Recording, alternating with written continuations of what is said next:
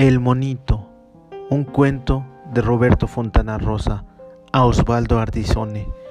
Llore, monito, llore. Usted puede, a usted se le permite, que no es vergüenza llorar, cuando las lágrimas tienen la pureza recóndita de aquello que llega desde el corazón, que no quiere aflojar ante terceros.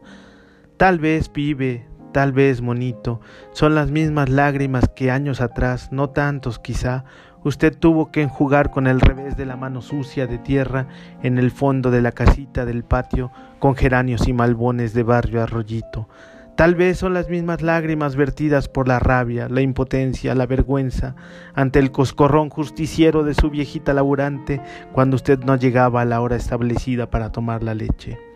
¿Cómo iba a entender su madre, monito, aquel cariño entrañable por la pelota de fútbol que lo mantenía lejos de casa, demorado, en ese romance infantil con la de cuero, en los yuyales sabios del campito que no sabía de redes ni de cal tras de la vía?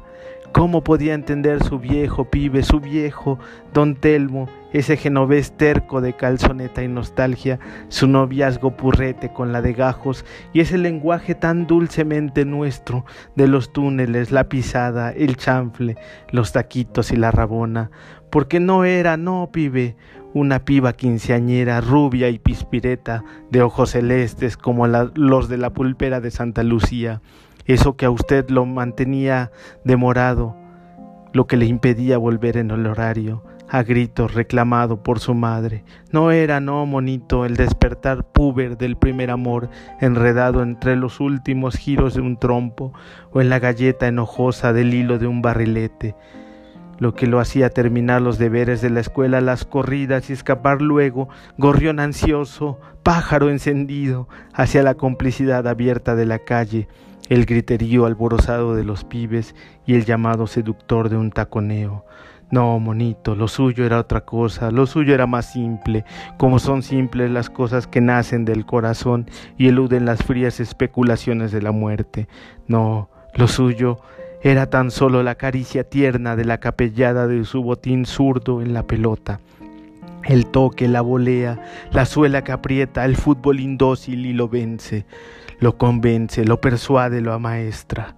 Lo suyo era el amague, el pique corto, el freno seco, el pecho amigo para que allí se durmiera la bella amada cuando caía desde el cielo como un globo cansado de volar. Sin rumbo cierto, Mire qué fácil, pibe, que era aquello, de la misma forma en que nace el amor, el amor puro se presenta, florece y crece como una flor nocturna, como un clavel del aire brotado en la luminosidad escasa de un pasillo. Así creció en usted el sortilegio, nadie se lo enseñó, como se enseña el dolor ni la paciencia, como se sabe de dónde surge el gusto por silbar o el hablar bajo. Usted ya lo traía impreso, se lo digo, quizá desde el fondo de la historia de ese barrio que ha visto nacer a tantos ídolos y guarda en el aire la vibración, el eco, el reverbero de miles de goles gritados en la tarde, atronando el cemento, quebrando la quieta y asombrada calma de su río o lo aprendió, como se aprenden estas cosas, mirando a los demás, tratando de atrapar con ojos asombrados el misterio metafísico de un chanfle, la ley secreta física que hace que el balón vaya hacia allá y dé una vuelta. Por eso, por todo eso, pibe, no se inquiete si lo ven aflojar y si su mirada se empaña, como se empaña el cristal de una ventana cuando recibe el, tambor, el tamborileo sonoro de la lluvia. No, Llore, monito, llore, usted puede, a usted se le permite. Así lo soñó tal vez un día allá, aferrado a la almohada confidente de su cama, en la casa del patio con geranios y malbones, alguna de esas noches de verano cuando el calor aprieta y el sueño viene.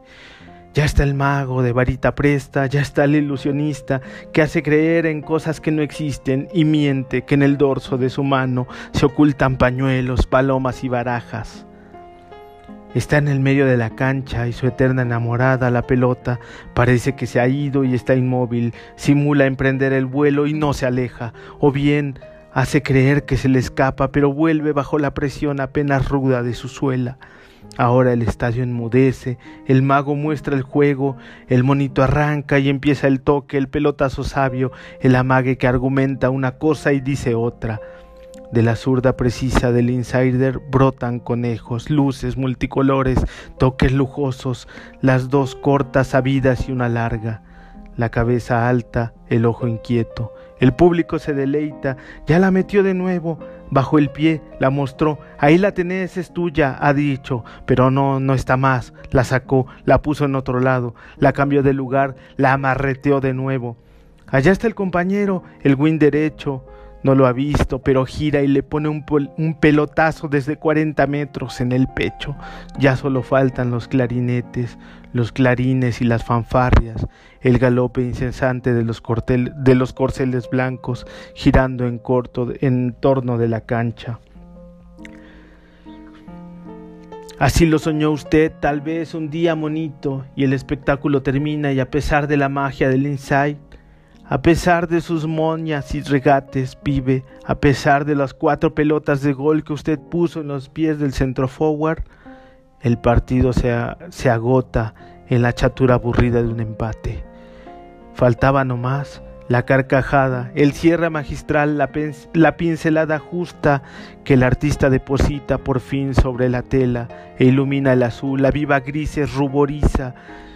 las sepias, Faltaba nomás la carcajada, ese balón que llega de atrás como un balazo, el pecho receptor del entreala, tan afecto a refrenar mullido el rebote previsto de la bola. Ya empieza la danza, el giro sobre un pie, enfrenta al arco, y el resbalar mansamente de la globa del pecho a la rodilla y de allí hasta el suelo, allí en la terrible ferocidad del área, allí donde la puerta de las dieciocho se convierte en una muralla pertrechada, donde hay piernas, codos, tapones alevosos y guadaña, allí, allí la puso en el piso, el entreala, allí en esa media luna que algunos le llaman la empanada, allí donde se nos olvida la novia, el primer amor, lo aprendido en la escuela, la vieja. Vení conmigo, le dijo el monito a su amiga del alma, y se metió en el área con pelota dominada. No sé si hubo un caño o fueron cuatro, quebró la cintura, pisó el cuero, pareció en un momento que pateaba, se le vinieron dos, se cerró el cuatro, pero el monito la llevaba atada. Tal vez, ya no me acuerdo, decime vos y miento, pero quedó frente al arco y la puso en un rincón de cachetada, no el cachetazo mordaz, el del reproche, sino un empujón cordial, el que te aprueba, la palmada que se le dice a un pibe, cruza que yo te miro. La pelota entró pidiendo permiso, ni tocó la red de puro cauta. Luego el pibe se fue hasta su tribuna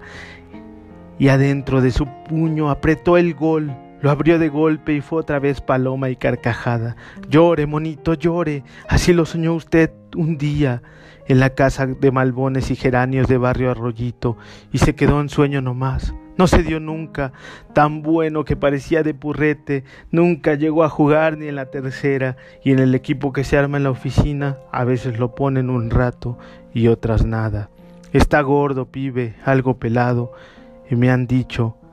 que ya ni va a la cancha.